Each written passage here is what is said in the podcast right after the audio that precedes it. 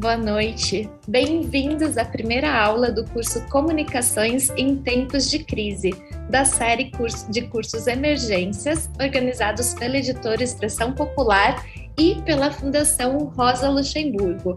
Meu nome é Aline Piva e eu vou estar com vocês aqui é, mediando essas duas primeiras aulas desse quinto módulo é, que a gente já está aqui organizando. Essa é uma aula aberta é, e está sendo retransmitido via YouTube e Facebook nas redes da editora Expressão Popular e da Fundação Rosa Luxemburgo e também é, nas redes dos companheiros do MST. É, o curso Emergências é uma proposta de formação popular, então nós queremos que vocês participem aqui com a gente, compartilhem, uh, estudem, mandem as suas perguntas, que a gente vai estar tá aí pegando nas distintas plataformas. Também lembrando que se você não tem o seu exemplar, você não conseguiu ser um aí dos 300 primeiros inscritos, vocês podem é, pegar o PDF gratuitamente desse livro e dos outros livros da série que estão disponíveis para download tanto no site da editora Expressão Popular quanto no site da Fundação Rosa Luxemburgo. É, a gente vai manter aqui mais ou menos a mesma uh, digamos, estrutura dos módulos anteriores. Ou seja, a gente vai fazer uma pequena introdução da nossa convidada de hoje. Depois a nossa convidada vai ter um bloco de exposição com duração aí de aproximadamente uma hora. E por fim a gente entra na nossa rodada de perguntas e respostas, onde a autora do livro de hoje, né, do que é tema deste módulo do curso, vai responder todas as dúvidas que vocês forem mandando para gente, tanto no chat aqui do Zoom, quanto das outras plataformas, da plataforma que você esteja aí assistindo a gente. Mandem bastante perguntas, lembrando que esse aqui é o aquecimento para as duas, para as duas outras aulas que virão, é, que tem como tema essa obra aqui, Comunicações em Tempos de Crise, escrito pela nossa convidada de hoje, a Helena Martins. A Helena Martins é professora da Universidade Federal do Ceará, doutora em Comunicação Social pela Universidade de Brasília, com período sanduíche no Instituto Superior de Economia e Gestão da Universidade de Lisboa, que foi financiado pelo Programa de Doutorado Sanduíche no Exterior, PDSE, da CAPES. Ela possui mestrado em comunicação pela Universidade do Ceará e graduação em comunicação social e jornalismo pela mesma universidade. Ela também é integrante do Intervozes, Coletivo Brasil de Comunicação Social. Foi titular do Conselho Nacional de Direitos Humanos na primeira gestão do órgão, entre 2014 e 2016, e entre 2012 e 2018 trabalhou como jornalista da Empresa Brasil de Comunicação, tendo atuado como editora do Repórter Brasil e repórter da Agência Brasil. Então, para dar início aqui ao nosso curso de hoje, é, a nossa primeira aula, eu gostaria de dar as boas-vindas à nossa convidada, professora Helena. Muito obrigada por estar aqui com a gente hoje. É um prazer ter você aqui com a gente. E lembrando que vocês podem mandar as suas perguntas durante toda a exposição, é, enquanto a professora estiver falando, dúvidas, curiosidades, o que vocês queiram, podem mandar que a gente vai pegando todas as perguntas nos distintos chats. Professora, muito obrigada e muito bem-vinda. A palavra é sua. Muitíssimo obrigada, gente. Fico muito feliz né, de estar em mais um, uma atividade da Expressão Popular, da Fundação Rosa Luxemburgo. Só me confirma, estão me ouvindo bem? Aquela pergunta né, clássica desse momento. É, Queria agradecer primeiro, de fato, pelo convite, né? A gente estava comentando aqui na entrada, logo no início, assim, a gente lançou o livro, né, com essa proposta de fazer um livro para contribuir com a discussão, né, de temas da conjuntura.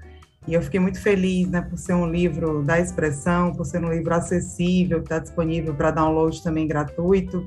E a gente acabou logo após o lançamento, né, entrando nesse período tão difícil da pandemia, o que dificultou um pouco de fazer chegar né, nas cidades esse debate. Então, é uma oportunidade incrível de ter aqui gente do Brasil todo, pelo que eu já estou conferindo aqui do chat das apresentações, dispostos, dispostos né, a debater esse tema tão fundamental.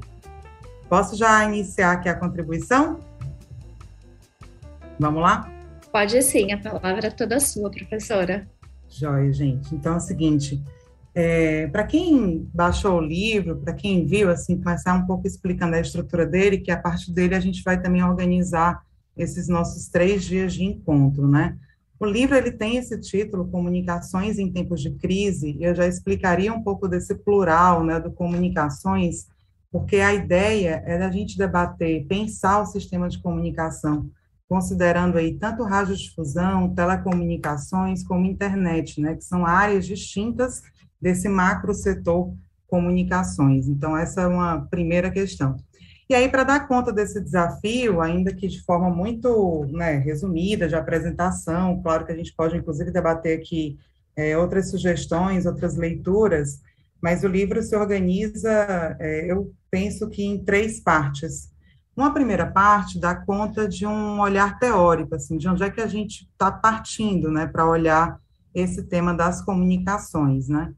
E é um pouco sobre isso que a gente vai conversar também hoje, assim como vamos tentar avançar para uma segunda área, uma segunda abordagem do livro, que é sobre o papel dos meios de comunicação ao longo do século XX, quando nós tivemos aí a constituição da indústria cultural e particularmente do sistema de radiodifusão, né? Então, rádio, TV e, obviamente, também que dependem, né? Esse sistema, de uma maneira geral, depende das próprias telecomunicações, né? As redes que dão suporte a existência da própria radiodifusão e também da internet, que é um tema aí da última parte do livro e sobre o qual eu pretendo falar exclusivamente de uma maneira mais debruçada, né, no nosso próximo encontro. Então, hoje a minha ideia é apresentar para vocês um pouco dessa visão sobre comunicação que eu tento desenvolver aqui no livro e avançar para os temas de radiodifusão, essencialmente. Então, espero que a gente, assim, vá pensando.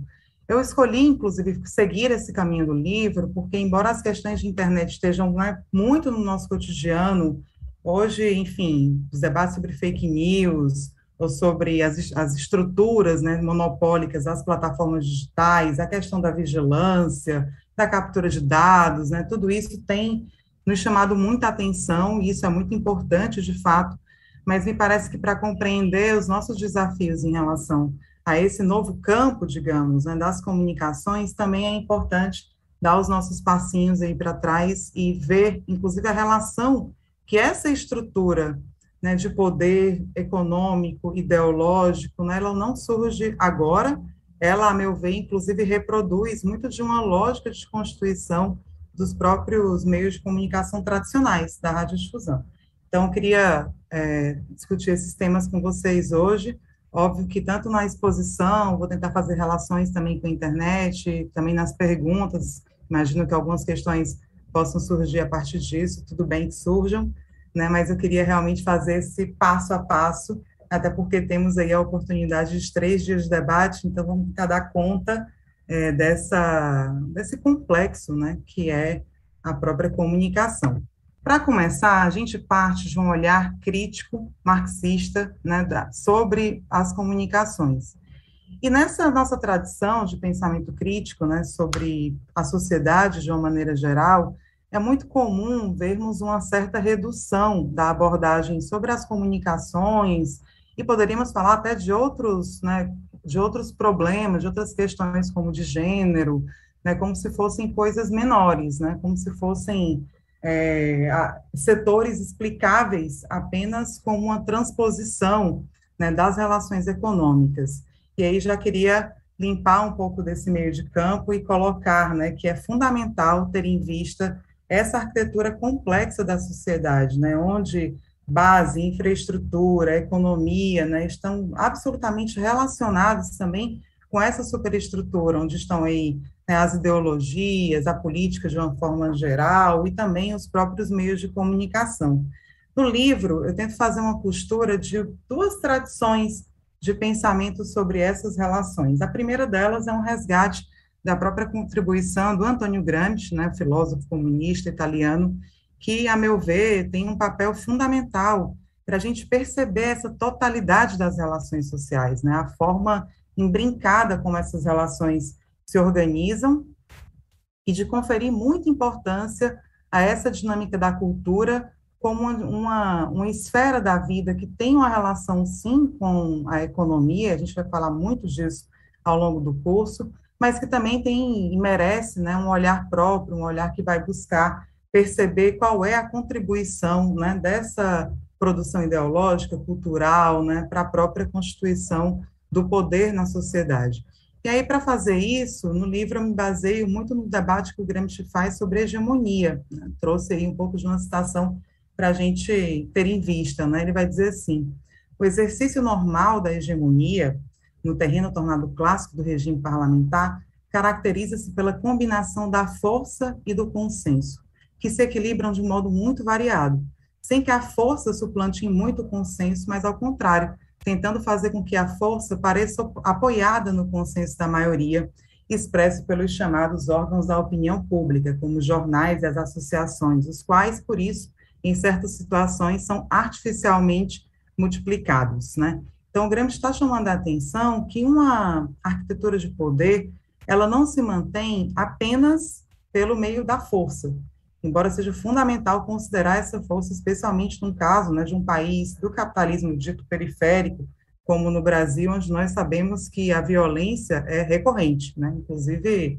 a necropolítica cotidiana, né, que marca a nossa sociedade.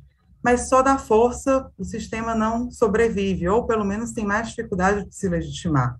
E por isso ele está o tempo todo também buscando né, produzir consenso, produ produzir visões de mundo que cooperem para a manutenção dessas relações sociais tão desiguais, tão absurdas, né, que conformam o próprio sistema capitalista. Para essa produção de consenso, né, várias instâncias são acionadas, né, são os, os, chamados aparelhos privados de hegemonia, na visão do Gramsci. Né? Você tem a escola, a igreja e os meios de comunicação. E eu gosto muito de trazer essa essa mirada gramsciana para esse debate, porque é impressionante como, né, no início do século XX, nas primeiras décadas do século XX, né, essa tradição crítica olhou para o problema da comunicação e deu muita centralidade para isso. Antes, antes mesmo da gente ter né, a comunicação configurada como um sistema tão complexo né, e tão forte, tão penetrante na nossa sociedade, como passamos a ter né, da, da segunda metade do século XX em diante, né, até chegar hoje numa situação em que, como o próprio livro traz logo no início, é muito difícil imaginar um cotidiano, desde o nosso acordar até o nosso debater, estudar, trabalhar, né, sem considerar os meios de comunicação.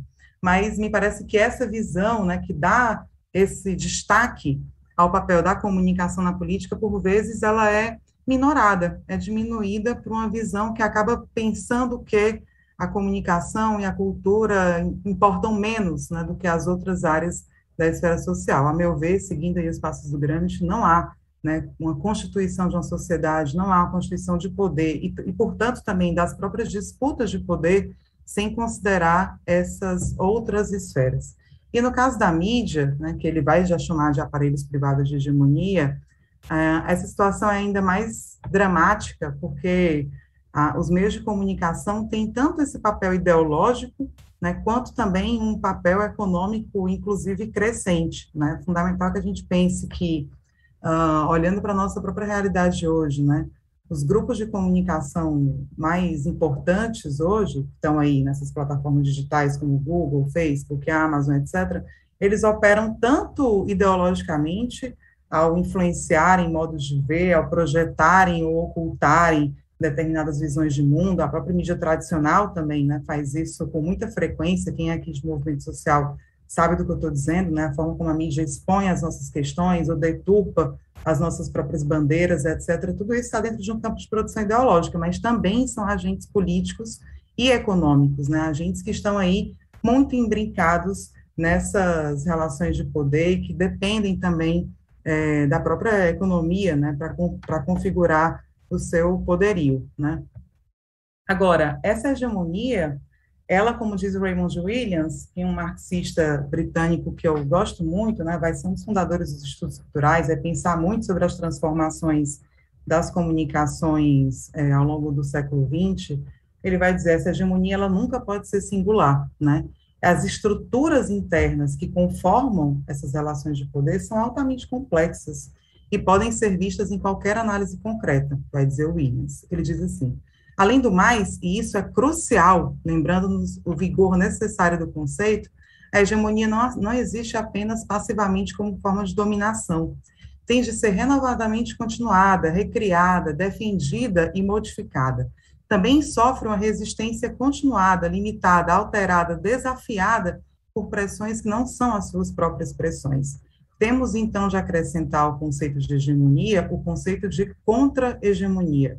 E aqui me parece né, fundamental fazer o resgate né, da memória dos movimentos sociais, que historicamente também utilizam os meios de comunicação para produzir outros sentidos, para disputar né, conceitos, leituras na sociedade, para expressar as nossas bandeiras. Né? Eu coloquei aqui uma imagem né, que fala aqui do MST, né, segurando aqui, são trabalhadores segurando câmeras, livros, né, então essa disputa é, ideológica que a própria expressão popular, inclusive, faz, né, é parte dessa busca de construção de uma contra-hegemonia, né, então essa, essa relação, né, essa tensão, ela sempre está posta.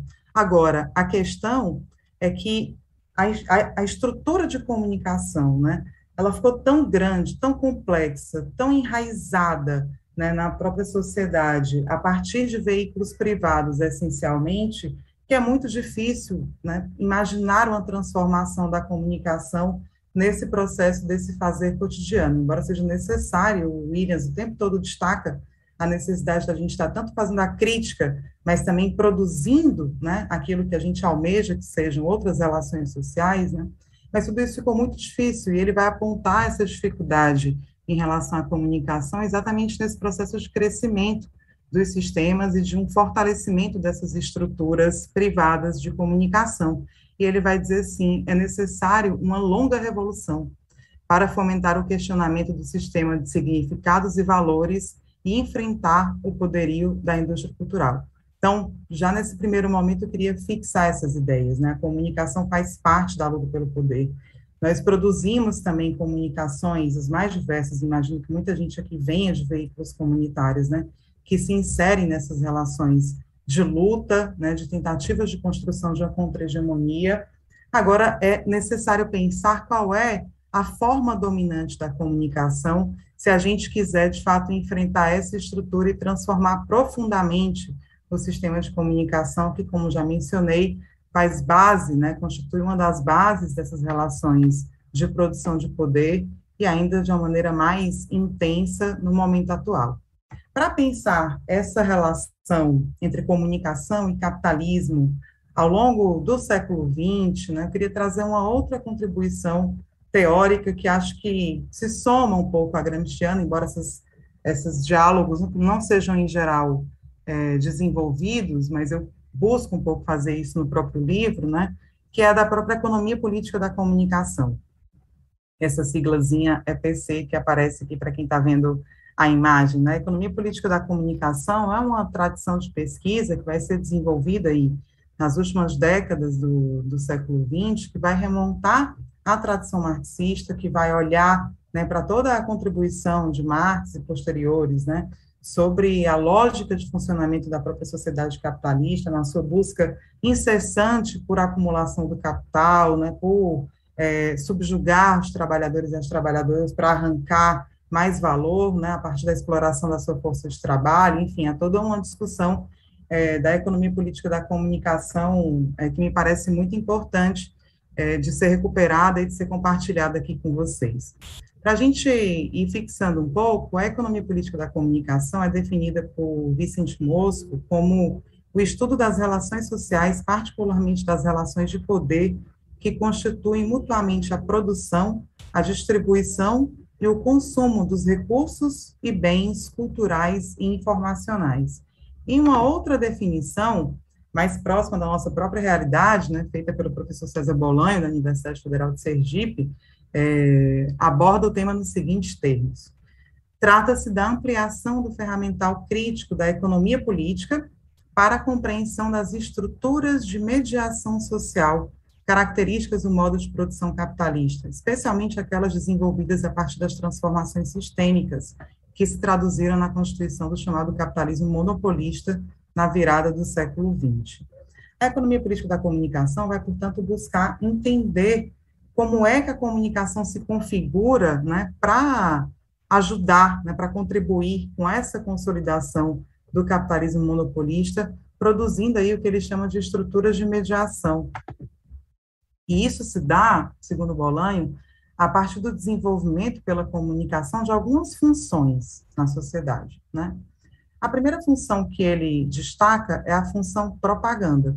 Aqui são os meios de comunicação sendo utilizados, sobretudo, para uma legitimação do sistema. Então, quando a gente né, liga a Globo News e está lá todos os seus é, comentaristas, repórteres com raras e gloriosas exceções, falando que tem que ter reforma, que tem que diminuir o tamanho do Estado, né, que, tá, que os servidores públicos estão pesando demais, ou que é possível ter um capitalismo que não seja é, destruidor das relações sociais, do meio ambiente, né? Essa propaganda ideológica diuturna é uma função fundamental dos meios de comunicação, né? desempenhados aí nas mais diferentes sociedades, tá? Então, essa é uma primeira função.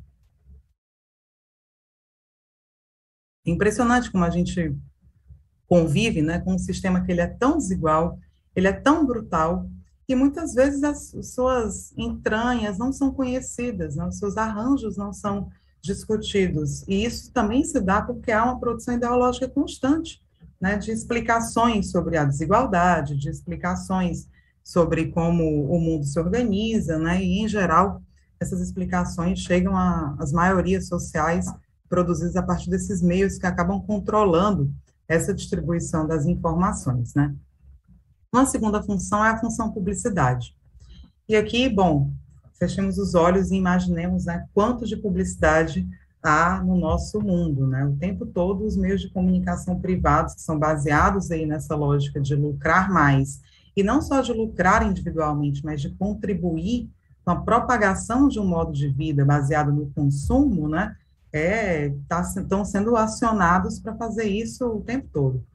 Então, essa função publicidade também é muito importante, fala daquela vinculação mencionada anteriormente, dessa dimensão da cultura e dessa dimensão da economia. Né? Os meios de comunicação colaboram para a difusão de todo um sistema econômico baseado aí no lucro, produzindo necessidades artificiais, vendendo seus programas, ou poderíamos falar hoje, né, estimulando a financiarização, o endividamento, enfim, é uma, uma função constante. Isso é muito materializado nessas propagandas de produtos, né, digamos, dos capitais individuais, mas vamos pensar também nesse papel mais geral, né, como a comunicação contribui para esse modo de vida associado aí ao consumo ser bastante hegemônico. Agora, isso não se dá de uma forma apenas imposta, artificial, de cima para baixo, né? É muito comum a gente imaginar que a comunicação simplesmente estabelece um conteúdo e faz com que as pessoas acreditem nele. Mas essa é uma visão que, embora seja muito recorrente e até animou muitas pesquisas iniciais nas, né, nas teorias da comunicação, ela é uma visão tanto quanto limitada, porque ela desconsidera que a indústria cultural ela tem os seus artifícios para se fazer perceber, para se fazer cotidiano, para parecer, inclusive, que ela dá resposta as angústias e as demandas da população. Bolanho chama um pouco essa tradução né, de função-programa. É uma tradução dessas determinações mais gerais né, do sistema para o nosso cotidiano e que considera também a própria cultura. Né? Ah, eu gosto muito de uma discussão que, o, que, que esse autor, César Bolanho, traz, né, de que a indústria cultural ela também se apropria e ela significou até mesmo uma vitória da própria cultura popular, repaginada no seu, na sua lógica né, de indústria cultural, de cultura vendível, né, mercantilizável. Mas basta a gente imaginar quanto de, das nossas culturas populares não viraram, inclusive, produtos para a gente considerar que há um diálogo com essa vida das pessoas. Podemos pensar aqui nos eventos festivos do São João, ou da música sertaneja, do forró aqui do Nordeste, que passam né, a, a, entrar aí nessa, nessa lógica da indústria cultural e a ser reconfigurado por eles. Mas também podemos pensar quanto das nossas próprias reivindicações em termos de diversidade, né, muitas vezes também não são é, atribuídas né, pela indústria cultural e retrabalhadas pela indústria cultural do seu jeito, né, e transformadas aí é, em algo mais comercial, mais mercantilizável, e, portanto, até mesmo muitas vezes menos potente, né, no seu sentido mais reivindicatório, mais profundo, né. Essas são funções bem mais gerais, a gente poderia dizer que a gente está trabalhando ainda em um nível mais elevado de abstração, né, são conceitos que nos ajudam a pensar como é que a comunicação contribui para essa arquitetura da sociedade capitalista. Agora, o Bolém vai dizer que em cada momento e lugar determinado, essa indústria cultural assumirá uma feição particular, de modo que, no conjunto, as condições gerais de funcionalidade sejam cumpridas. Então, esse tipo de exercício da função propaganda, da publicidade, pode ir mudando ao longo do tempo. Certamente nós não temos a mesma lógica que encaminhou né, a TV em relação ao consumo de massas, a um consumo mais generalizado de produtos muitas vezes parecidos para uma massa muito grande de pessoas em relação ao que a gente tem hoje com a internet, né? Onde o consumo ele é mais segmentado, a ideia de formação de públicos também é mais segmentada. Então, são mecanismos distintos, mas dos, os dois, cada um a seu modo, respondendo aos desafios do seu tempo histórico, né, contribuem para esse sistema né, continuar existindo, apesar das suas enormes contradições internas, né. Já comecei aqui a apresentar um pouco de como é que eu vejo essa constituição do próprio sistema de comunicação ao longo do século XX. Eu vou tentar trazer isso mais para perto da gente, olhando para a própria realidade brasileira. Aqui, a radiodifusão, ela foi sendo constituída sempre muito direcionada para o atendimento dos interesses privados e, e, houve uma definição já desde os anos 30, consolidada ali nos anos 60, né, com as leis primeiras que organizam o setor, a gente tem uma exploração essencialmente privada dos meios de comunicação. Né? Talvez é, seja até difícil imaginar, né, nós que somos brasileiros, brasileiras, o que é que é um, um sistema de comunicação público, mas em muitos países o estranho foi ser privado, porque os sistemas se iniciaram de forma pública, não baseadas no lucro, poderíamos discutir aqui se mais baseados numa função é, propaganda, enfim, qual era a situação disso, mas fato é que países como Reino Unido, França, é, China, Canadá, vários países constituíram robustos sistemas de comunicação públicos, né? Ao passo que aqui no Brasil nós não tivemos essa experiência, sempre houve veículos públicos, né? Mas a hegemonia privada é gritante no nosso país, né? E isso faz com que a gente tenha um controle privado muito acentuado, muitas vezes esse controle privado dos meios de comunicação se combina também com exercício de poder, né, de dominação política em âmbito local por parte de alguns grupos, né, muito, a gente sempre ouve falar, né, naquelas famílias que dominam os meios de comunicação no Brasil, enfim, são oito, dez, doze, não é bem o caso aqui da gente discutir, mas de compreender, né, como houve uma apropriação de algo que poderia ser público para um exercício de um poder privado e para um exercício também de uma função de projeção de um modo de vida muito baseado no consumo, né? Porque essas empresas, elas se, elas se organizam e passam a funcionar não para promover debates, para né, ter uma discussão na sociedade, para ter informação circulando, mas essencialmente para né, lucrar. Esse é o intuito delas, e é isso que faz com que a gente até hoje tenha um sistema tão concentrado em pouquíssimas mãos, né? Em um sistema onde é tão recorrente ter muitos produtos sendo vendidos, muitos anúncios, muita publicidade e tendo pouquíssimos espaços para os debates sobre os temas públicos, né? só para a gente imaginar assim essa diferença não tem programa mais barato de fazer do que programa de auditório, de entrevista. Programa de entrevista, simplesmente, né? Eu chamo duas, três pessoas aqui, coloco numa mesa de conversa e debate. Assim, quantos programas de entrevista nós temos na televisão brasileira? Nós temos em veículos como a Globo, né? não tem, assim, é muito pouco, esse espaço para o contraditório, para o diálogo sempre foi muito pequeno no nosso sistema de comunicação. Ao passo que existem canais que ficam o tempo todo fazendo anúncios, né? E outros que, enfim, têm a sua programação também de entretenimento, mas também muito baseado na lógica de comercialização. Né? Então, essa é, um, é uma função né, que se revela enormemente na nossa própria realidade. E esse controle privado, ele vai também produzir né, uma forma de ver o mundo, né, que se torna cultura. Né? Por muito tempo, nós tínhamos né, ícones culturais sendo artistas da Globo, essencialmente. Né? O que passava ali virava tema do debate público. Né? Os temas das novelas viravam temas de debate público. Né? E por mais que a gente considere que há uma mudança nas comunicações, há mais espaços, há mais pluralidade, né, há vários canais da internet com outras visões e tal, a gente ainda sabe da força que é, né, quando a mídia tradicional encampa alguma pauta, quando ela coloca algum tema para discussão pública, né, então essa esse predomínio privado, né, e ainda traz consequências para a nossa própria realidade. E isso fez com que se arquitetassem né, grupos de comunicação muito poderosos. Aqui na imagem eu trouxe o exemplo do, do Grupo Globo, que é um dos grupos mais importantes no mundo em termos de poderio midiático, né? Ah, e essa imagem ela é de uma pesquisa feita pelo Intervozes, né?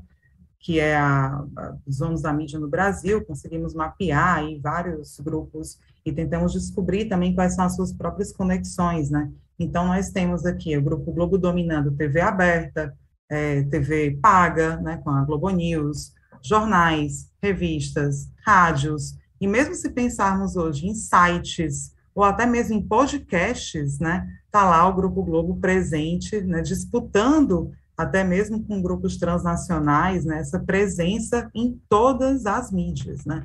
Esse tipo de configuração é uma configuração muito marcante do nosso sistema e, mais uma vez, não é uma configuração sequer permitida em outros lugares do mundo. Mesmo nos Estados Unidos, né, todo o liberalismo acabou encaminhando na legislação norte-americana uma série de limites a essa concentração de propriedade, né, coisa que aqui no Brasil, embora até conste alguns limites, tanto no Código Brasileiro de Telecomunicações, como na própria Constituição Federal, né, nós temos uma lógica permissiva né, de total liberdade para os grupos privados fazerem o que quiserem, né, com as suas concessões, que são públicas, em verdade, e com as suas lógicas de estarem sempre tentando abocanhar né, mais fatias do bolo publicitário nos mais diferentes segmentos, de participar da disputa de mercado aí, né, em todos os, os setores da mídia, como essa imagem ilustra bem, né.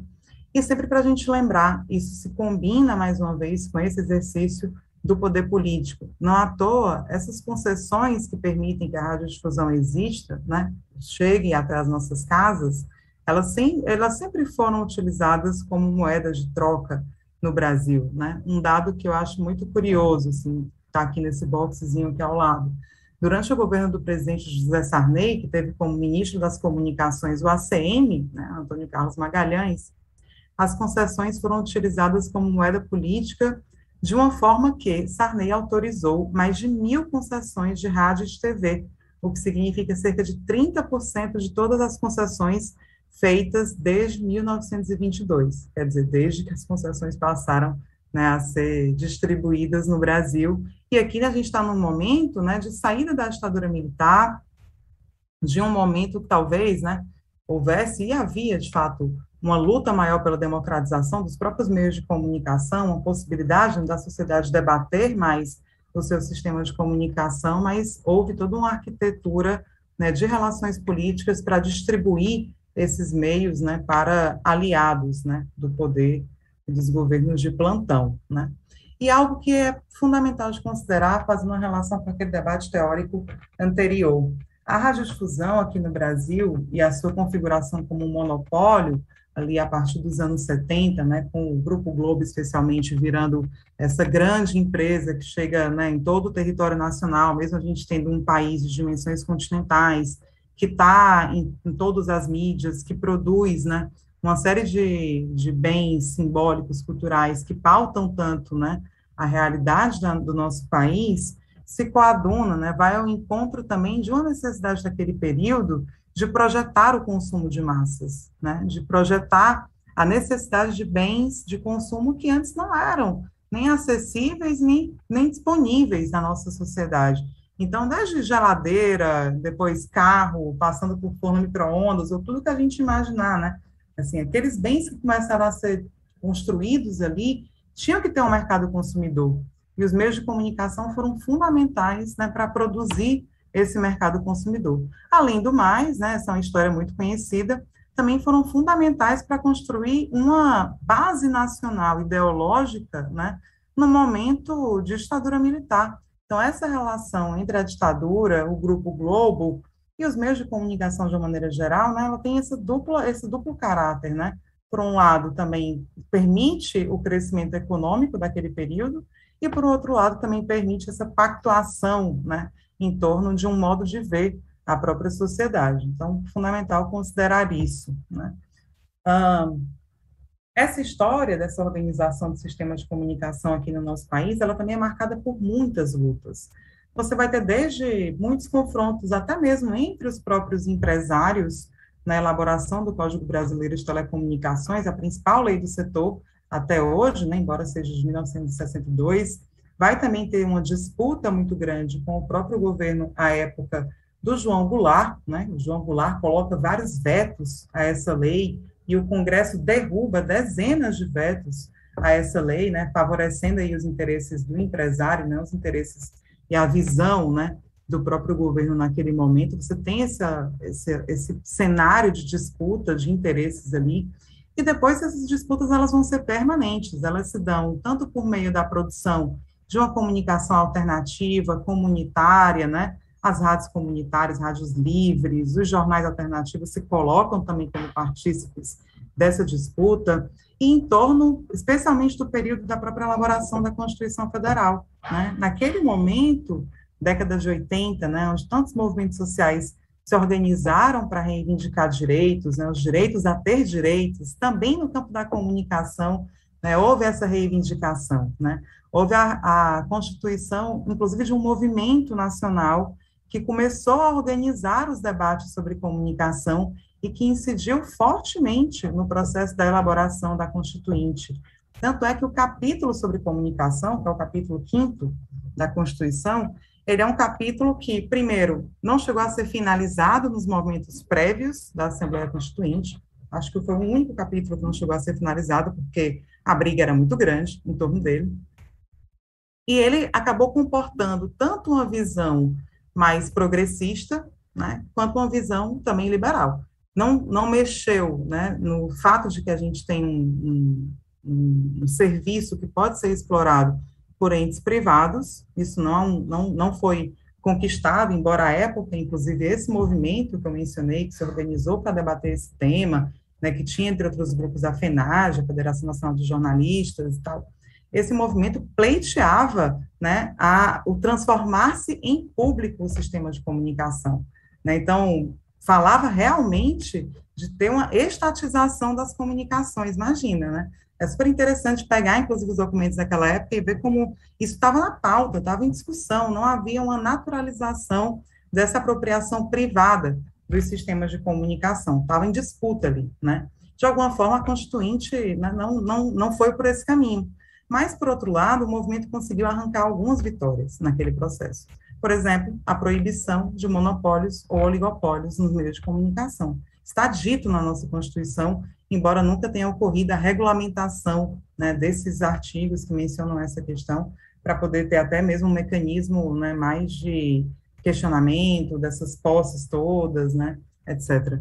É, também conquistou a afirmação de que o sistema de comunicação ele deve ser um sistema complementar, entre o sistema público, privado e estatal, né? O que fez com que lá em 2007, né, é, houvesse a organização de um sistema público, a definição, inclusive, do que seria esse sistema público em torno, né, a parte da lei que constituiu a Empresa Brasil de Comunicação, a EBC. Então, você tem ali também na Constituinte isso. Você tem a afirmação de que a comunicação deve servir aos interesses de informação, de educação, que deve se considerar a questão regional na produção de comunicação num país, né, onde hegemonicamente os meios estão absolutamente concentrados na região sudeste, né, produzindo toda uma cultura é, nacional super espelhada em apenas uma parcela pequena da população brasileira, ao passo que invisibiliza né, tantas outras culturas e realidades do nosso próprio país, enfim. Mas ali aquela discussão estava posta, né, e essa luta também conseguiu alguns desses avanços, embora muitos deles né, não tenham se concretizado posteriormente. Né. Ao longo dos governos Lula e Dilma, eu detalho bem isso no livro, né, tem um capítulo específico que vai tratar mais dessa questão, a gente tem o que eu considero é, uma, um, um, momento de oportunidades perdidas. Né? Você teve ali com a ascensão dos governos petistas uma, uma ideia de que seria necessário avançar nas comunicações, os próprios programas do Lula traziam né, referências à democratização da comunicação, você tinha muita gente engajada na formulação de alternativas a esse domínio retumbante do setor privado nas comunicações, e nós, como movimento social, também fizemos várias mobilizações, né, nos organizamos para disputar esses rumos, nos organizamos para arrancar né, tanto a lei que gerou a EBC, que eu já mencionei, mas também um evento, né, um momento de debate nacional sobre esse tema, que foi a primeira Conferência Nacional de Comunicação em 2009, está aqui uma fotinha do Lula na abertura dessa conferência, né, uma conferência que foi muito importante para poder romper o silêncio imposto sobre esse tema, inclusive sobre a possibilidade de regulação desse tema, né, sempre vista como uma censura, sempre vista como algo absurdo, ao passo que, na verdade, a regulação já existe, né, e a questão é discutir que regulação, para quais objetivos, né, mas, enfim, a conferência ela teve esse papel de multiplicar os debates sobre as comunicações. E a partir da conferência de comunicação, e olhando também para os nossos vizinhos, né, aqui na América Latina, que estava vivendo aquele ciclo de governos chamados progressistas, muitos dos quais, inclusive, encamparam leis né, de democratização da mídia, nós também formulamos uma proposta de projeto de lei, nós chamamos de Lei da Mídia Democrática, que continha várias, várias medidas muito concretas para democratizar a comunicação desde medidas de divisão do espectro, para que, que o espectro eletromagnético, né, por onde passam as ondas necessárias para a existência da radiodifusão, né, para chegarem até as nossas casas, as emissoras de TV, é, fosse um espectro ocupado, como diz a Constituição, por veículos públicos, privados e estatais, até medidas de controle social, de ouvidoria para o público, de produção de conteúdos, para serem conteúdos mais diversos, mais, mais regionais, etc. Né? A nossa grande inspiração naquele momento, e aí já falo bem né, de quem participou muito desse processo, a partir do Intervozes, de outros grupos também que pelejaram muito em torno né, dessa discussão, é, nossa grande inspiração foi muito a Argentina, né, que na época conseguiu aprovar a sua lei de meios, né, que modificou bastante o cenário de comunicação naquele país, um país que proibia, né, pela sua própria Constituição, a existência de meios comunitários e que depois da lei de meios passou a, por exemplo, ter um canal indígena, né, de TV, além de é, veículos de rádio comunitária, enfim e, e enfrentou, de fato, o poder né, do seu grande grupo, né, que é o Grupo Clarim.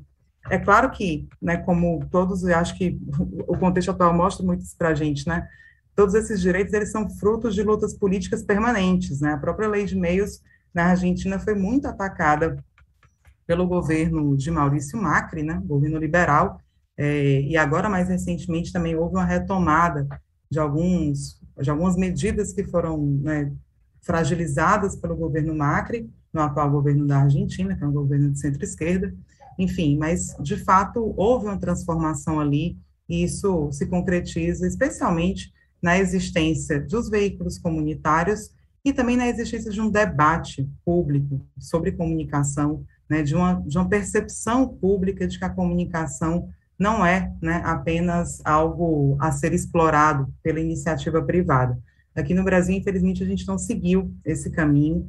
Né? Os próprios governos acabaram apostando muito numa relação com os grupos hegemônicos, não conseguiram né, é, adotar essa agenda com a prioridade que teria sido necessária. E o que nós acabamos vendo foi uma, um avanço mais no marco legal da própria internet, né, do que na radiodifusão tradicional. Até hoje, a nossa radiodifusão continua sendo guiada essencialmente por essa lei de 62, acrescida pela própria Constituição Federal, mas né, o detalhamento mesmo está nessa lei, tem mais de 50 anos, né? É, e o movimento de comunicação conseguiu avançar mais né, na definição da internet, que é um grande espaço também de debate hoje. Né? Em 2014, nós aprovamos o Marco Civil da Internet, em 2018, nós aprovamos a Lei Geral de Proteção de Dados Pessoais, né, temas que nós vamos trabalhar mais no nosso, próximo, no nosso próximo encontro, mas queria trazer desde já, porque é fundamental também reconhecer né, que há muitas lutas nesse campo e que, enfim, as batalhas também é, têm conseguido algumas vitórias, ainda que no plano legislativo, né, e, portanto, mais frágeis, mas também muito necessárias. Bom, eu mencionei que as oportunidades foram perdidas, né? Essas oportunidades, de fato, é, não foram buscadas, né? Não foram, acho que, levadas a toda a sua potência, embora tenha havido, inclusive, a elaboração por parte do próprio governo, né, de um projeto de lei que se voltaria à democratização da comunicação. Muito recentemente, inclusive, o texto desse projeto de lei né, veio à tona, não era um texto conhecido ainda, foi publicado em um livro organizado pelo LAPICOM, um Laboratório de Política de Comunicação da Universidade de Brasília, e o que nós vimos foi a mídia né, valer-se do seu poderio para construir né, um sentimento majoritariamente favorável, àquele momento, ao golpe né, que levou ao afastamento da presidenta Dilma Rousseff da presidência da República. Aqui eu trouxe duas capas de jornais, né, só para poder ilustrar um pouco isso, está muito no nosso cotidiano, mas às vezes ver a comparação ajuda a notar como essa produção ideológica né, vai sendo colocada. Por um lado, nós temos uma cobertura do jornal o Globo, né, nas manifestações de março de 2016, um momento muito importante para a definição né, do que viria a ser o próprio impeachment. E aí, ao saírem às ruas aqueles que defendiam o impeachment, o Globo diz assim: Brasil vai às ruas contra Dilma e Lula e a favor de Moro, né? E aqui temos fotos abertas, né? A ideia de que é o Brasil que vai para a rua, então um sentimento de unidade né, nacional que é construído, ao passo que nas manifestações favoráveis a Dilma, né, e contra o impeachment de uma maneira geral, nós temos a seguinte manchete: aliados de Dilma e Lula fazem manifestação em todos os estados, né? Então aqui você vê o, o, movimento de restrição, né, são os aliados, né, e não todo o Brasil, né. É muito interessante comparar, né, perceber ah, essa cobertura e olhar para o que foi a cobertura de 64, assim, se reproduz muito do argumento todo, né, que também levou a nação, né, a essa ideia de nação a defender o golpe militar naquela época, e a gente vê, né, como esse poderio ideológico dos meios de comunicação segue sendo muito utilizado né, ao, ao seu favor e de seus interesses. Né? Então, isso aconteceu largamente. Nós, no Intervoz, produzimos, à época, várias análises, análises sobre a Operação Aleteia, né, que, que levou à condução coercitiva do Lula, depois sobre todo o processo do impeachment, e é impressionante né, como houve uma construção deliberada, é muito desigual entre os posicionamentos, né, para favorecer a própria ocorrência do golpe, né. Com, com o golpe efetivado, é, a primeira medida do Temer, antes mesmo da finalização do processo de impeachment, foi alterar a lei da EBC, né, da Empresa Brasil de Comunicação.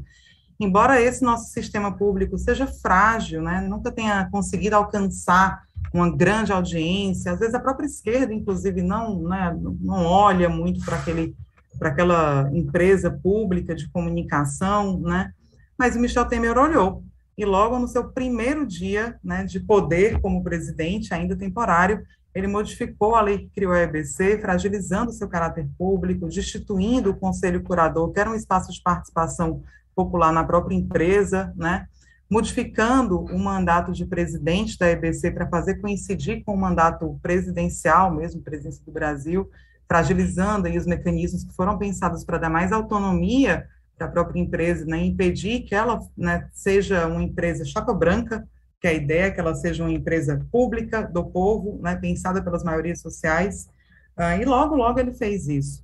E de lá para cá, o governo Bolsonaro só tem aprofundado esse ataque, né?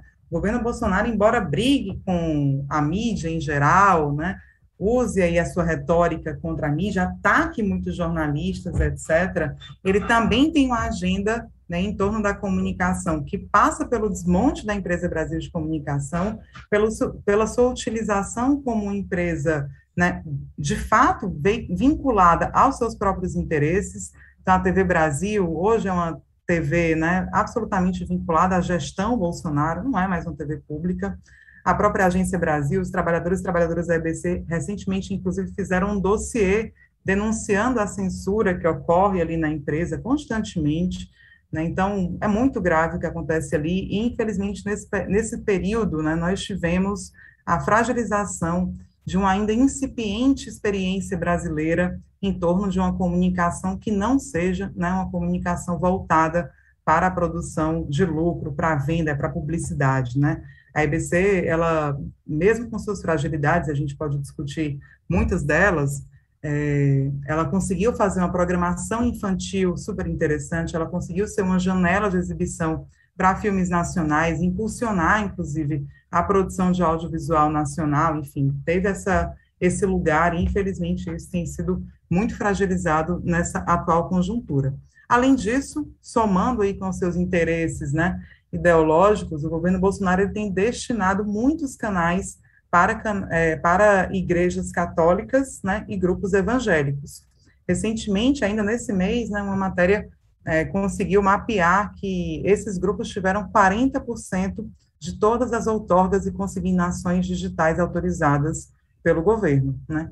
Então, quando a gente está pensando aqui na luta, né, pelo, pelo aborto, pelos direitos sexuais e reprodutivos, contra a ideia de trabalhar né, a juventude negra como uma juventude criminosa, enfim, todas essas questões sobre direitos humanos, né, que marcam tanto o nosso cotidiano, que nos atravessam tanto, que nos desafiam, inclusive, a dialogar com a maior parte da população, né, pensar isso é também pensar que são esses os grupos que estão ocupando majoritariamente hoje a TV aberta, que ainda é né, um espaço muito importante de produção de conteúdos, né, de produção de visões de mundo para a própria população brasileira. Né. A líder aqui nesse processo tem sido a TV Canção Nova, né, ligada à Igreja Católica, que ganhou 34 autorizações apenas durante o governo de Jair Bolsonaro. Né. Essa história, inclusive, nos últimos anos, a gente for ver, assim, ou então basta ligar a televisão, né, a gente vai ver como é forte a presença de grupos fundamentalistas na nossa mídia. Né? Então, essa é a situação um pouco da radiodifusão hoje no Brasil. E é interessante notar que os grupos de radiodifusão, o Globo, inclusive, têm passado por muitos problemas financeiros, né? atrelados aí às transformações das comunicações, à crescente presença né, das plataformas digitais, há uma migração, inclusive, da população, né, da TV aberta para outros canais, sejam canais fechados, ou sejam serviços tipo Netflix, e outros mais, né? Então, essa concorrência tem criado muitas dificuldades para os grupos nacionais. A Globo mesmo tem demitido muita gente, né? tem fechado é, revistas, né? especialmente as revistas têm sofrido muito nitidamente, mas de uma maneira geral os grupos nacionais eles estão com problemas financeiros, né? E nós vemos que essas igrejas, elas muitas vezes têm uma sustentação econômica, né, por outros caminhos que permitem que elas mantenham as suas operações na mídia e utilizem a mídia e muito mais para poder fazer né, essa pregação, neste sentido fundamentalista, né, do que até mesmo de é, ter um lucro direto com essa comunicação. Embora essas coisas também sempre tenham que ser vistas de maneira casada, né? É, muitos desses grupos têm empresas de som, de shows, né? Fazem seus é, astros também desse, desse mundo, então, né, tudo isso vai se juntando, mas o fato é que nós temos uma mídia hoje bastante é, marcada pela presença de grupos fundamentalistas, e isso certamente né, tem impactos na nossa convivência né, e na possibilidade também de avançar das nossas pautas. Para ir finalizando um pouco essa primeira exposição por hoje, queria falar aqui das telecomunicações. É um setor né, mais distante, às vezes, do nosso debate, né? A gente olha muito para a Globo, olha muito para a Record, vê o que está acontecendo, né? Mas é funda fundamental considerar que para tudo isso existir, tem que ter né, uma, uma série de infraestruturas, de antenas, de redes, né, que permitem esse espraiamento da comunicação. Permitiu tanto a estruturação da radiodifusão, como hoje também permite a internet. Então, as telecomunicações são infraestruturas muito relevantes né, para esse funcionamento de todo o macro setor das comunicações. Num primeiro momento, as telecomunicações elas foram exploradas essencialmente pelo Estado. Na época da ditadura, inclusive, é, o Estado brasileiro cumpria um papel fundamental de investir né, dinheiro público para a estruturação das redes de telecomunicações. Né? Essas redes possibilitaram essa integração nacional, como eu já mencionei, esse espraiamento de algumas emissoras né, para todo o país. Então, essas redes elas cumpriram aquele, aquele papel fundamental e, óbvio, estava né, ali dinheiro público sendo utilizado para isso. A partir do momento que essas redes passaram a poder né, ser utilizadas para outras coisas, que inclusive seriam mais interessantes do ponto de vista financeiro, eu estou falando de telefonia celular inicialmente, depois, né, dos próprios é, acesso a dados, toda a conexão à internet, essas redes passaram crescentemente a serem privatizadas. Né? Aqui no Brasil, esse processo demorou um pouco mais. Já no início dos anos 80, você vai ter no México, alguns países da América Latina, especialmente, um, um processo de privatização das suas telecomunicações, atendendo enormemente a interesses transnacionais, tanto de operadoras europeias que queriam se expandir para outros países, também como operadoras norte-americanas que queriam é, explorar né, outros lugares, né, você vai ter esse processo de privatização que aqui vai se consolidar né, em meados dos anos 90. E aí é interessante a gente notar como tem um argumento muito recorrente de que as privatizações levaram à melhoria dos serviços, né? Muita gente fala isso, nossa, só por conta das privatizações é que a gente passou a ter telefone, Antes era difícil ter uma linha de telefone, você entrava numa fila, demorava, tinha que pagar e tudo mais. Bom, é, essa afirmação ela, ela só é parcialmente verdadeira se ela desconsiderar o histórico. O que aconteceu, e eu detalho isso no livro, né, foi o Estado investiu muito, a gente teve desenvolvimento de infraestrutura, a gente teve desenvolvimento de pesquisa e tecnologia, o Brasil estava lançando satélite há décadas atrás, né? Estava num processo de produção de inteligência, inclusive, de trabalhadores e trabalhadoras em relação a essa área e tudo mais. E pronto, quando essa área começou a interessar os outros, progressivamente ela foi sendo fragilizada. Essa fragilização, né, com a maior precarização dos serviços, inclusive, fomentou esse argumento de que seria necessário privatizar, né? E acabou que a privatização aconteceu né? e com um argumento à época de que a privatização, esse era o governo do Fernando Henrique Cardoso, né, resultaria em muita competição, e muita concorrência, e por isso os preços né, seriam mais baixos, etc. Qualquer, né, qualquer semelhança com o que a gente vê hoje sendo dito sobre os Correios não é coincidência. Né? É esse processo que está acontecendo com os Correios. Uma empresa fundamental, né, que passa a ser fragilizada no momento em que o comércio online demanda entregas, portanto, esse setor é muito importante. E ao, e ao invés de a gente ter uma sociedade que defenda a melhoria desse setor, a gente tem a produção de uma visão de que a melhoria dele passa por ser privatizado. Né? Foi isso que aconteceu nas telecomunicações, e abriu margem para a presença essencialmente de grupos transnacionais, grandes grupos transnacionais, que passaram a operar aqui no Brasil. Isso aconteceu em um momento em que essas redes de telecomunicações foram fundamentais aí não mais só para organizar essa distribuição em âmbito nacional, essa integração nacional, né? Porque eu já mencionei dando o exemplo de como isso permitiu né, que as empresas de radiodifusão tivessem no país todo, neste nosso país continental, né? Mas mais do que isso, essas redes passaram a ocupar um, um lugar estratégico num cenário de globalização, num cenário de mundialização do capital. Né? Então, esse, esse processo de integração, né, que, que demanda, por exemplo, o espalhamento das plantas produtivas, né, uma empresa que tem uma ilha de pensamento de formulação aqui com trabalhadores muito qualificados, bem remunerados, nos países do norte, chamado norte global, mas que operam né, o seu trabalho mesmo, a produção efetivamente lá, ou aqui na América Latina, né, ou em alguns países da Ásia, etc. É, esse tipo de conexão, né, esse tipo de organização do trabalho só funciona porque tem estruturas que permitem isso. Essas estruturas estão baseadas em telecomunicações e na própria internet.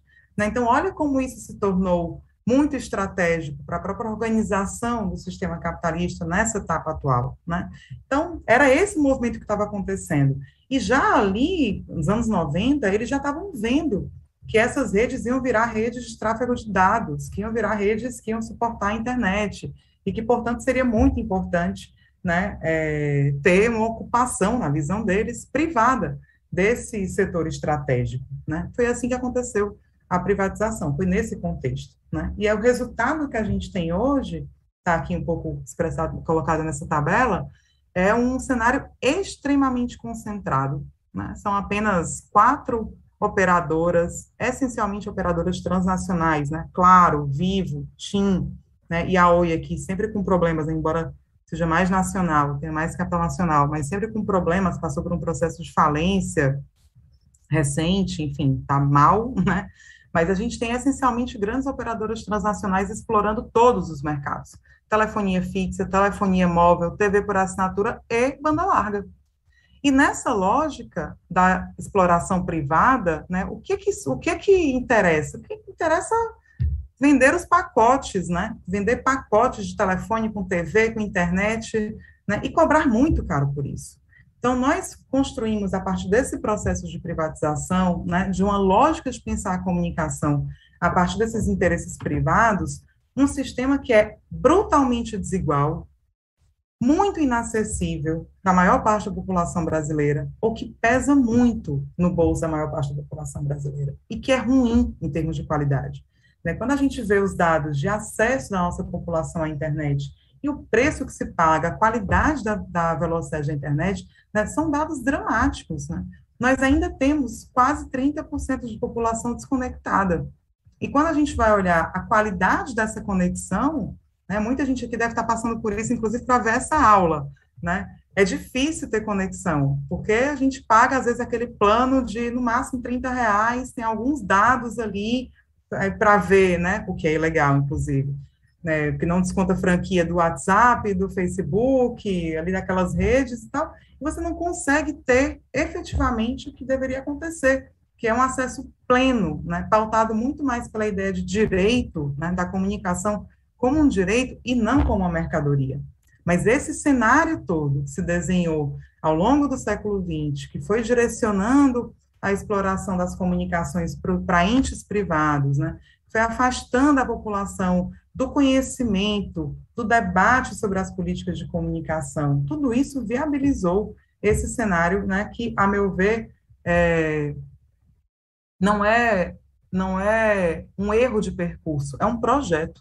Né? O projeto é de ser desigual, é, é de ser desigual, é de agregar as pessoas para aquilo que é precário, né? E aí eu vou precisar usar Facebook, eu vou ver o WhatsApp, vou ter pouquíssimos dados, não vou conseguir nem abrir um link, né? Então, talvez eu só acredite numa imagem que chega lá no WhatsApp, eu não consigo pesquisar, não tenho nem essa cultura de buscar mais informações, porque, enfim, a mídia sempre foi concentrada, as pessoas nunca ficaram olhando várias informações diferentes no Brasil para saber, né, os posicionamentos das empresas e chegar às suas próprias conclusões.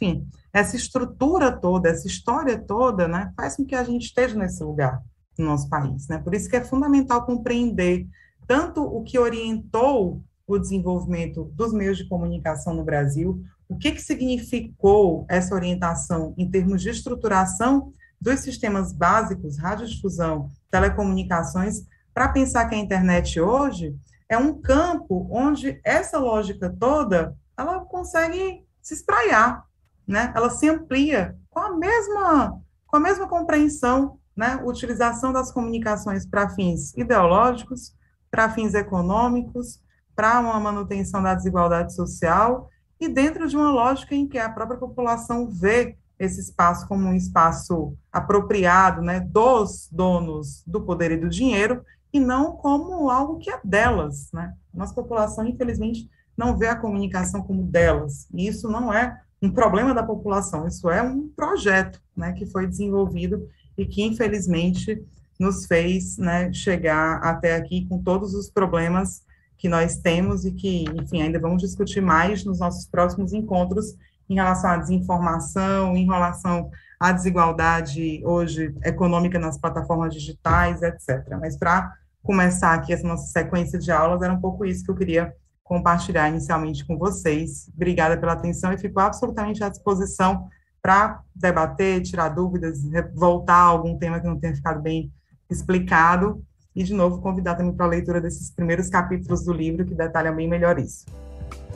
Muito obrigada, professora Helena. A gente, é, a ideia do curso, né, na verdade, a ideia de toda a série do livro é sempre debater temas que são prementes, né, que são urgentes, que a gente precisa estar de olho e eu penso que o tema da comunicação, justamente, né, por esse, é, por esse indicativo que você deu aqui na aula, né, esse uso político, essa forma de manipulação que a gente tem visto cada vez mais, é algo que a gente precisa debater e se aprofundar e entender para a gente também, é, para a gente também conseguir saber as formas de saída.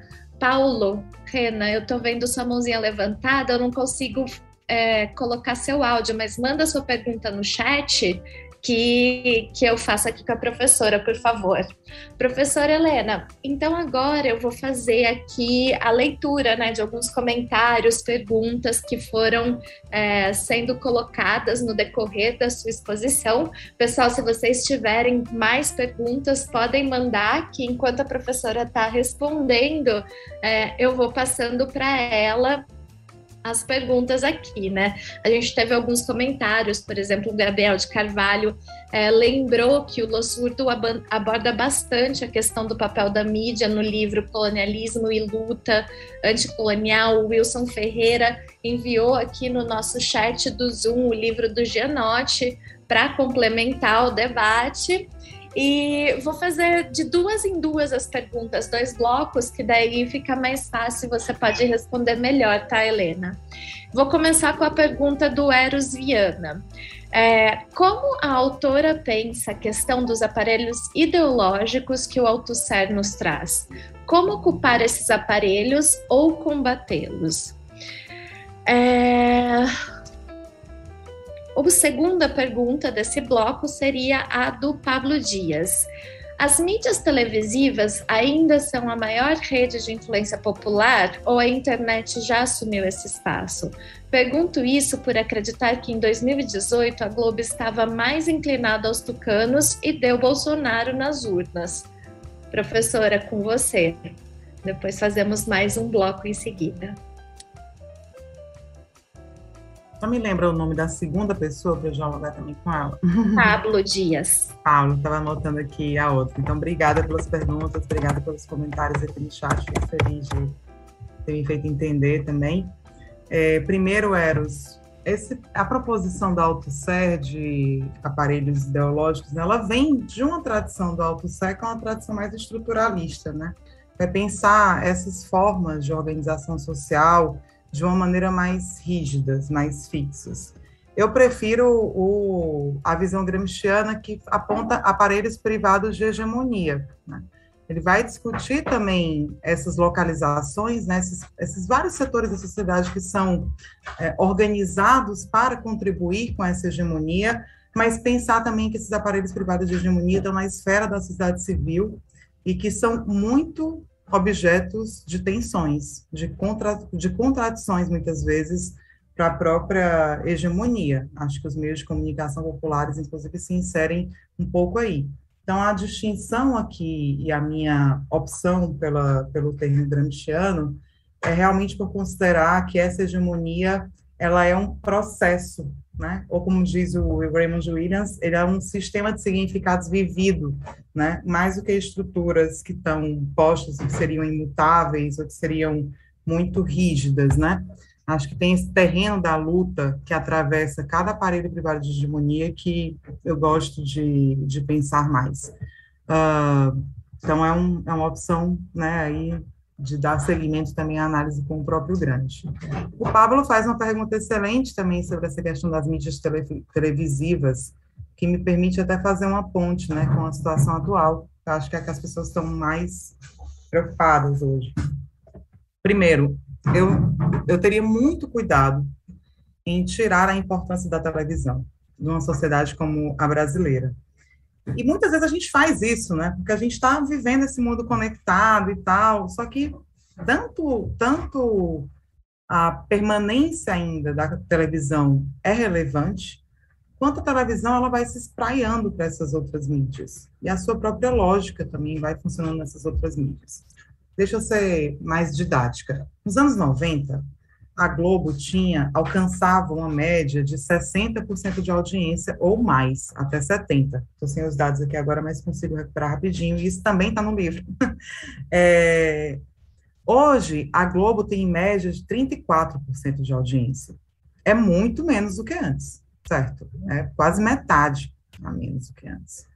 Então, sem dúvida alguma, o poderio que ela tinha de organizar o discurso, de impor uma agenda, de impor uma leitura, só esse dado já mostra né, que não é o mesmo.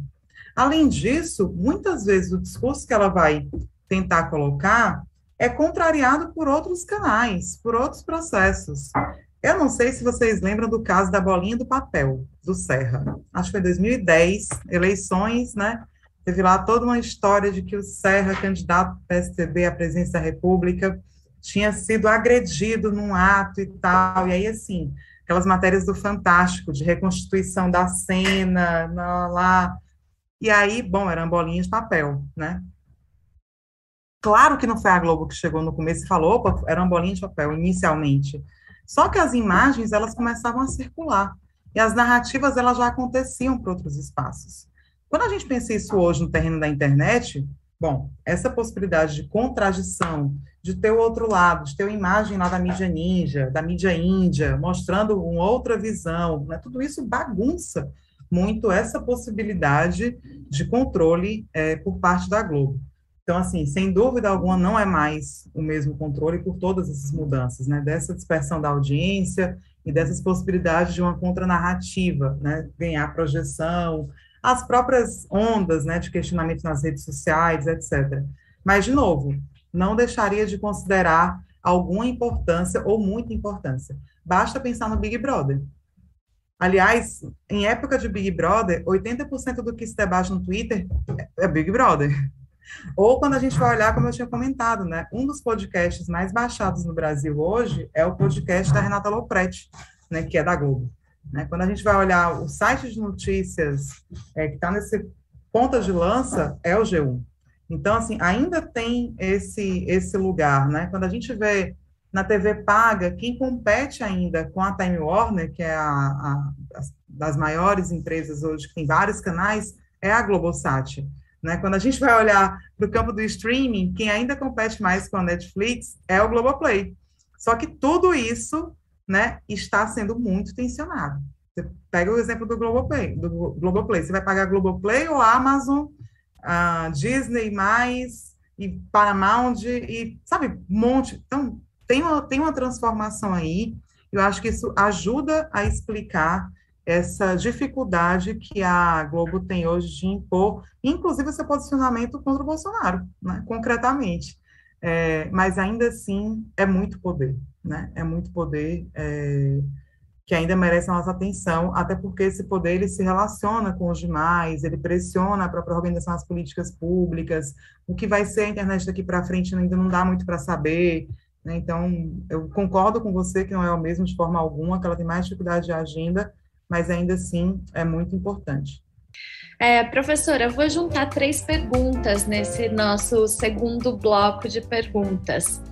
A primeira veio do Daniel, uh, perdão, Tiago Santin. É, professora, boa noite. Você mostrou em diversos aspectos a atuação ativa dos meios de comunicação na mistificação da realidade e formação de uma consciência alienada dos processos sociais. Quais seriam, então, os pontos mais essenciais para a construção de uma consciência crítica? A segunda pergunta veio do Paulo Renan. Muito obrigada pela gentil correção aqui com acento. Falei errado o seu sobrenome. É, ele fala: Oi, Helena, parabéns é, pelo primeiro dia de exposição. Gostaria de ouvir um pouquinho mais sobre a lógica das concessões e o que falta ao nosso país para fiscalizar de modo sério na revisão ou como o Brasil poderia agir é, de modo mais coerente com as previsões da Constituição Federal de 88. E a última pergunta desse bloco vem do Daniel Ma, é, professora, gostaria que você comentasse a contradição existente na aplicação do programa Luz para Todos, que, ao expandir um direito fundamental ao acesso à eletricidade, ao mesmo tempo expandiu, através das comunicações e principalmente da TV, um modo de, de vida que favorece certos padrões da indústria cultural. Pergunto isso ao relacionar os padrões culturais influenciados pelo agronegócio no interior do país e os modos desestabilizadores desse setor, principalmente entre os mais jovens do campo. Estava aqui pegando já um, um outro dado aqui para vocês.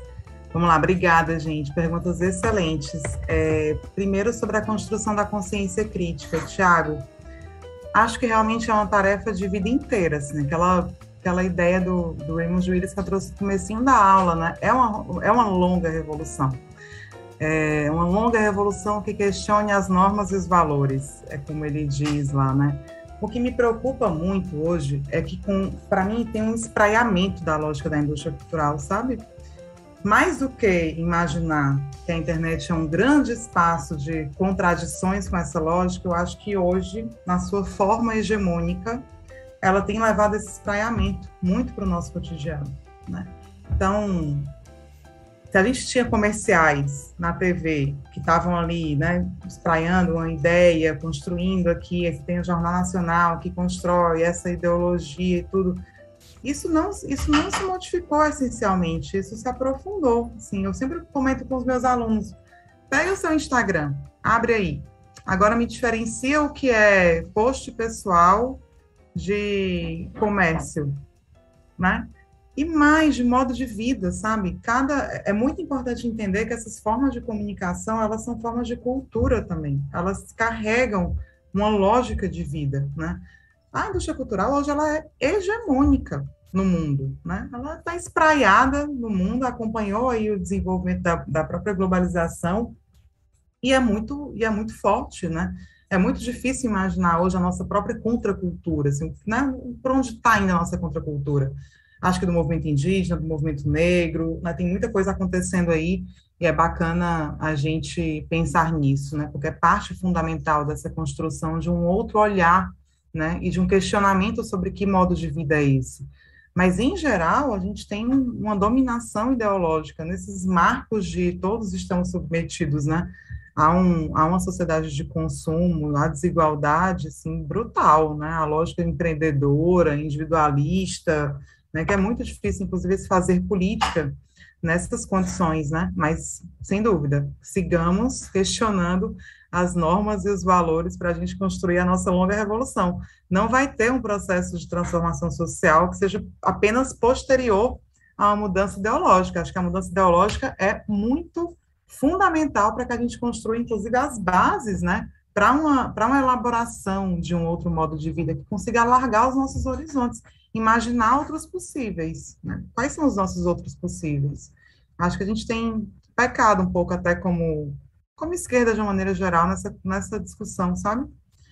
Mas, enfim, nada fácil. E acho que essa estruturação toda tornou nossa, nossa tarefa ainda mais complicada. Por isso que, para mim, e é algo que a gente pode aprofundar depois, tem dois desafios concomitantes, simultâneos.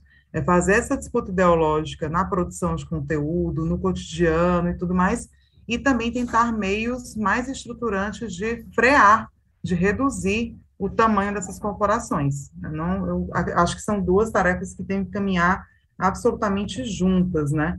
E nesse processo também criticar essa lógica de ser tudo privado, de ser tudo mercantil, de não ter um meio de comunicação público, etc. Aí entrando aqui um pouco na, na pergunta do Paulo Renar, né? Paulo Renar, inclusive, vai estar com a gente debatendo no terceiro dia Obrigada por já estar aqui, querido. A gente vai falar mais sobre internet e outras questões que ele trabalha é, no nosso terceiro encontro.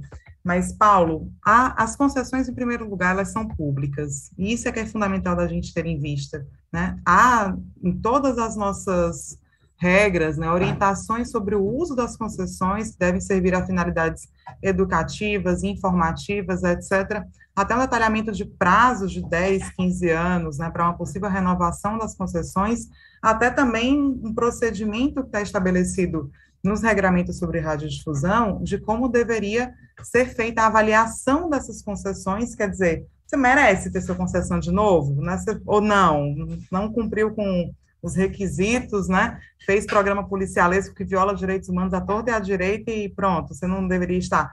Né? Só que essa avaliação, ela, pela nossa regra, ela foi direcionada para o Congresso. E para um percentual que deveria ser colocado de votos no Congresso enorme, para que uma concessão não seja automaticamente renovada, né? Porque o princípio é meio esse. Há o procedimento, o Congresso pode avaliar, mas em não avaliando, a renovação é automática. O que acontece é que as renovações né, vão acontecendo automaticamente sem nenhum debate público, sem nenhuma avaliação de como é que isso deveria é, ser feito, sem nenhuma consulta à população, né? Muito parte desse afastamento da nossa população e de uma consolidação da ideia de que a concessão é daquele ente que está explorando, naquele momento, né, aquele bem público, né, que é o espectro eletromagnético. Como é que isso deveria ser mudado? Para mim, a ideia do procedimento, ela foi até bem desenvolvida na, na época do governo Dilma. É, no governo Dilma, você teve uma Secretaria de Comunicação de Radiodifusão que estabeleceu mais normas, que né, fizeram... Quem estava à frente naquele momento era Otávio Piorante, então teve muito procedimento sobre isso. Ah, só que eu acho que não é procedimental, é uma relação de poder e ela tem que ser enfrentada, sabe? Assim, se você não tem uma visão de que a, a comunicação né, tem que ser regulada, de que a regulação tem que ser debatida de uma maneira pública e tal, o que acontece é que sim, os procedimentos podem tornar um pouco melhor a coisa, mais transparentes, tornaram, inclusive, mais transparentes, inclusive para pesquisar, né, saber o que acontecia, ter prazos digitalizados, documentos digitalizados, tudo isso, é, mas a lógica que estrutura é a da regulação que não é respeitada, que não é seguida e que não é conhecida pela população. Né? Então, acho que tudo isso tem que mudar para a gente ter uma outra situação.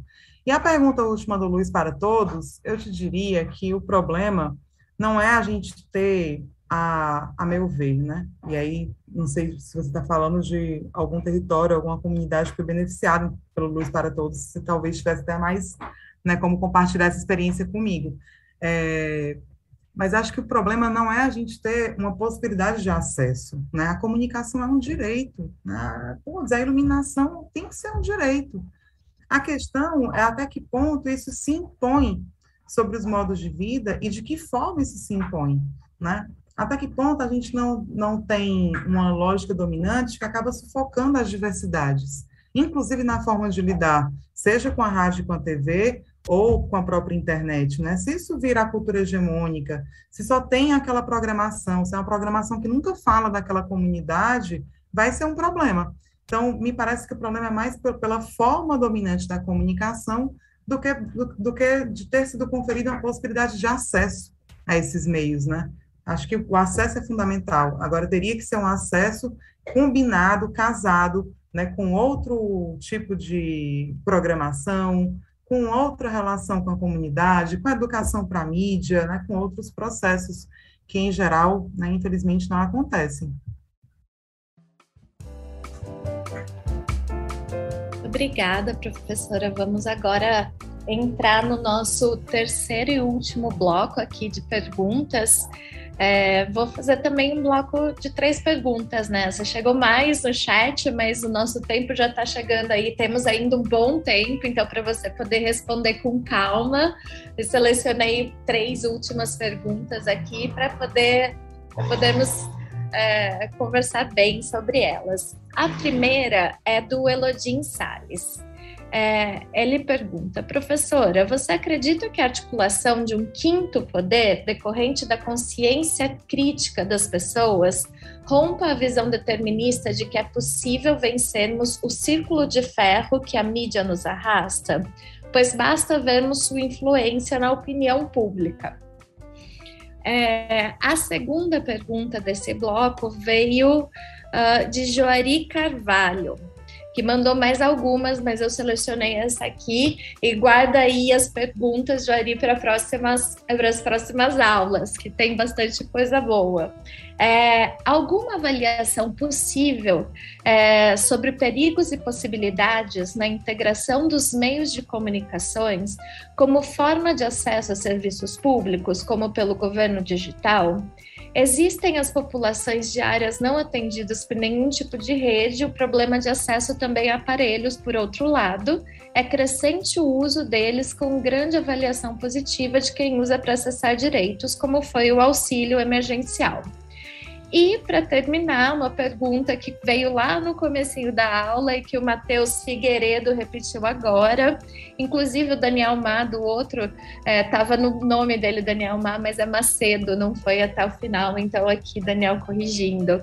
É, Matheus Figueiredo Professora Helena, você teria alguma obra para nos indicar, além do que está disponível pelo programa, que fale acerca da comunicação brasileira e seu aparelhamento com a política? Parabéns pela excelente explicação.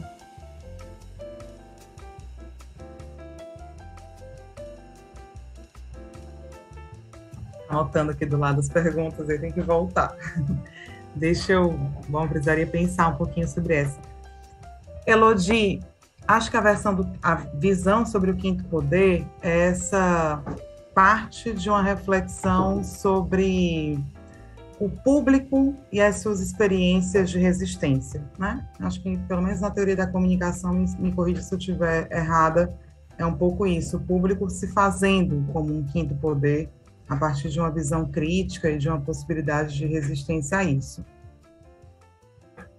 Hum, por tudo que eu disse até aqui, eu não consigo ver, inclusive, esses poderes de uma forma muito dissociada, sabe? Já tinha uma certa ideia antes de chamar a mídia de quarto poder, né? A mídia já era o quarto poder e agora a, a população seria o quinto poder.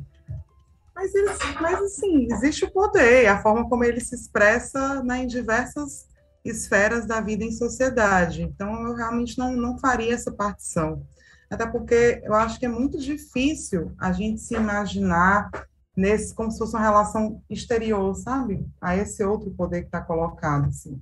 É isso, as, as, lógicas da mídia, elas nos atravessam muito. Eu não sei como é, onde é você trabalha, eu vou dar o meu exemplo, né? Eu tô, sou professora da UFC e estou trabalhando aqui remotamente, né?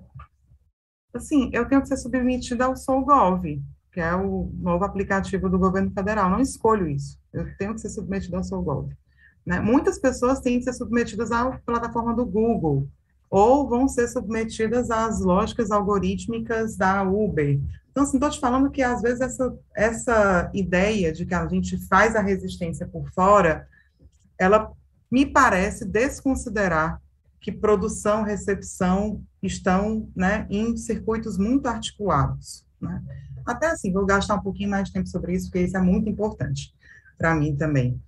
É, as teorias da comunicação que foram desenvolvidas nas últimas décadas do século XX, anos 70, 80, é, que vieram muito dessa lógica dos estudos culturais, né, que eu apresentei um pouco aqui a partir do Raymond Williams, elas pensavam muito a articulação entre produção e recepção.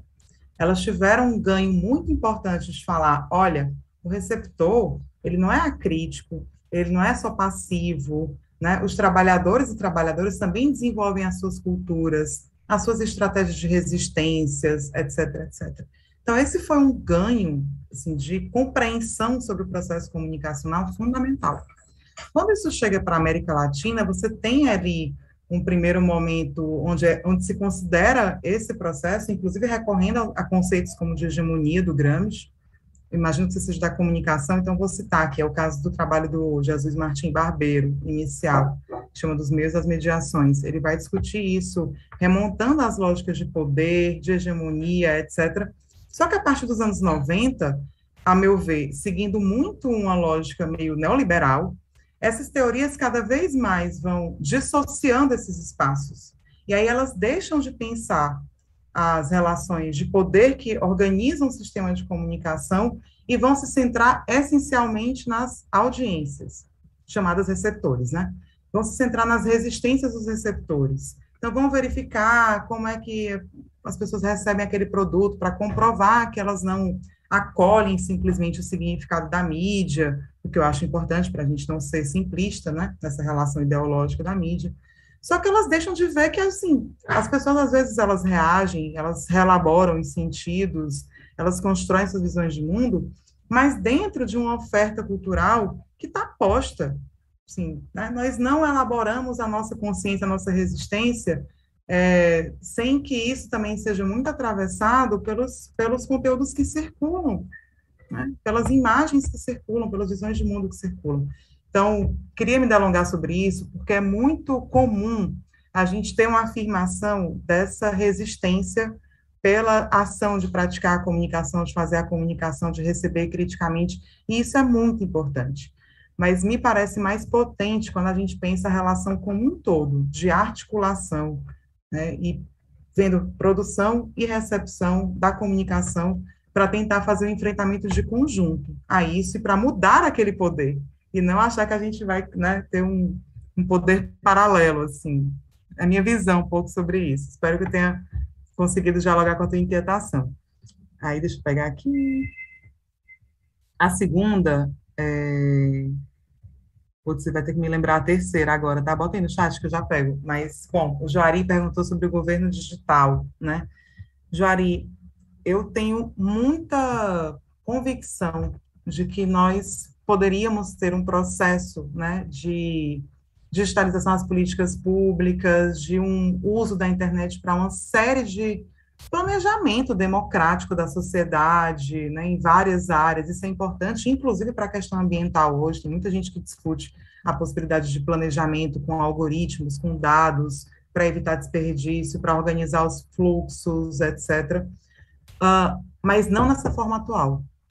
Nessa forma atual da comunicação, da digitalização, o que está acontecendo é que muitas vezes o poder público tem feito parcerias com, as, com a iniciativa privada, né, e, e, ao invés de construir o seu próprio sua própria aplicação, seus próprios sistemas, como inclusive o Brasil fez durante o governo Lula, né? O Brasil teve uma experiência de estímulo a software livre, a uma produção né, dessa autoral, nacional, inclusive dessas tecnologias, que foi bem interessante. Uh, e agora o que a gente tem visto são os governos fazendo parcerias com a Microsoft, né, com a IBM, eu cito assim, ó, esse Solgov que eu já mencionei aqui, os dados vão para a IBM. Né? Quem diz isso é o Sérgio Amadeu, tem podcast, inclusive Tecnopolíticas, que pode ser legal para quem tiver interesse nisso. Aqui no Ceará, eu estudei com um grupo de pesquisa, Telas, que eu coordeno aqui, é, a coleta de dados em algumas aplicações para a saúde. E impressionante, assim, o governo do estado, o consórcio Nordeste, né, coletando muitos mais dados do que é necessário e repassando os dados para o Google. Então, sabe, tem um problema aí dessa, de, de qual é a aplicação, o que, que orienta, se é só o uso de uma aplicação já feita, né, ou se é uma elaboração de outra tecnologia. Se for uma elaboração de outra tecnologia, eu acho que é muito bom, assim, é, pode ser muito potente isso. E a gente tem, claro, para qualquer situação, o entrave do acesso, né? Eu é, acompanhei algumas pesquisas, e acho que saiu até mesmo na TIC Domicílios, né?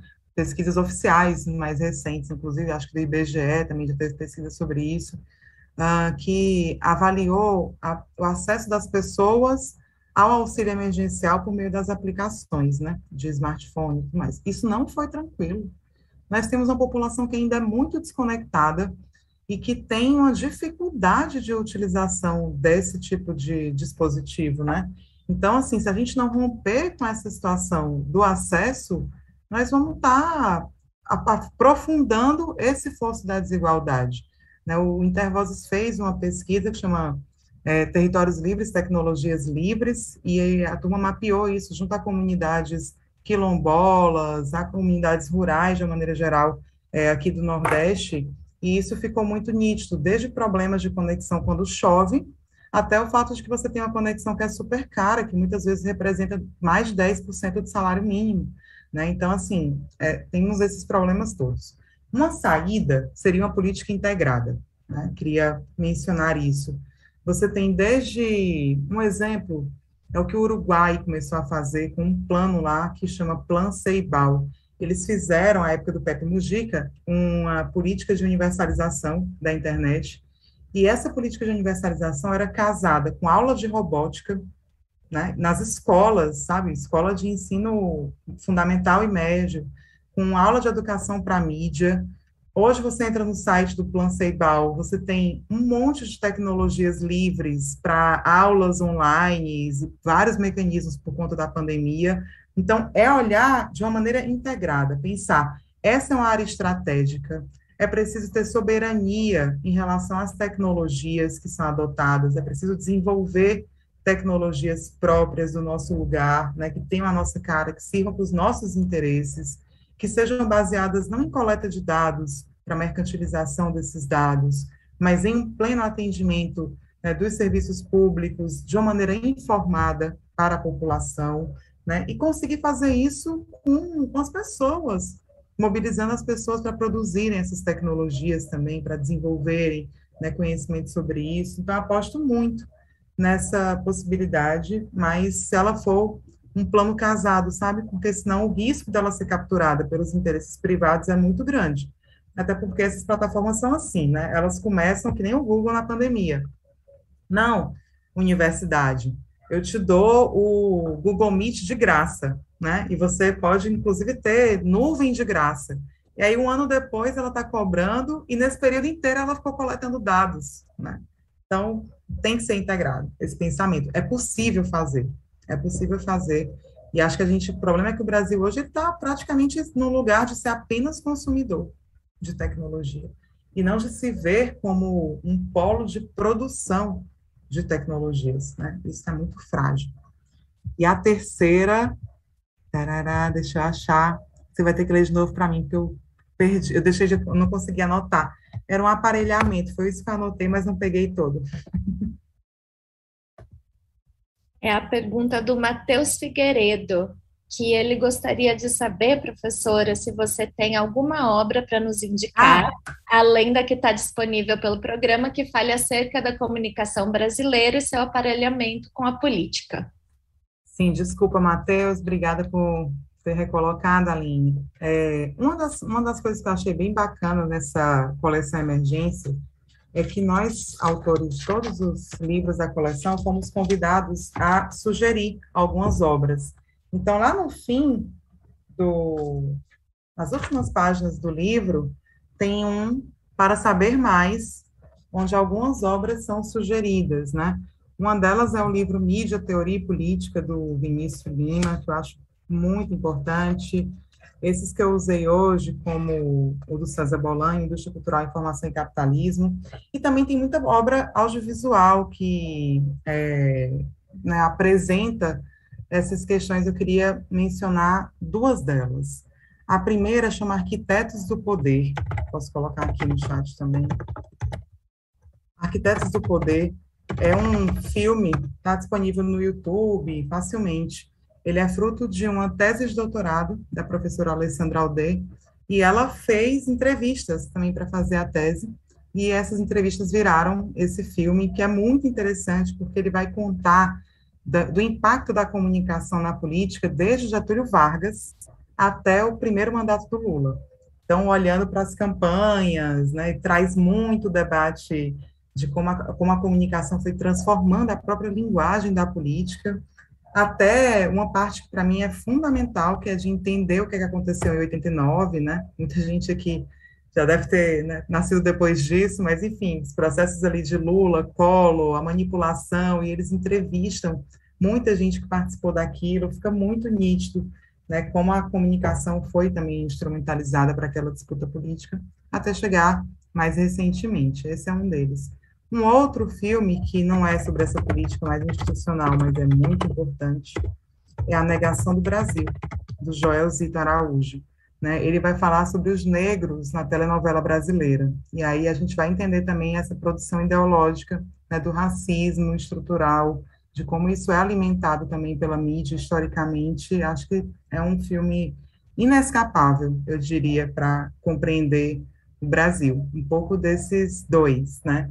Tem outros muitos filmes sobre internet, por exemplo, tem o Frenético, um filme que o Intervozes fez. A gente também produziu um documentário sobre essas mudanças na lei de meios na Argentina, comparando com a situação brasileira. Basta entrar no canal do Intervozes no YouTube ou no Vimeo que vocês conseguem olhar outras produções também sobre isso.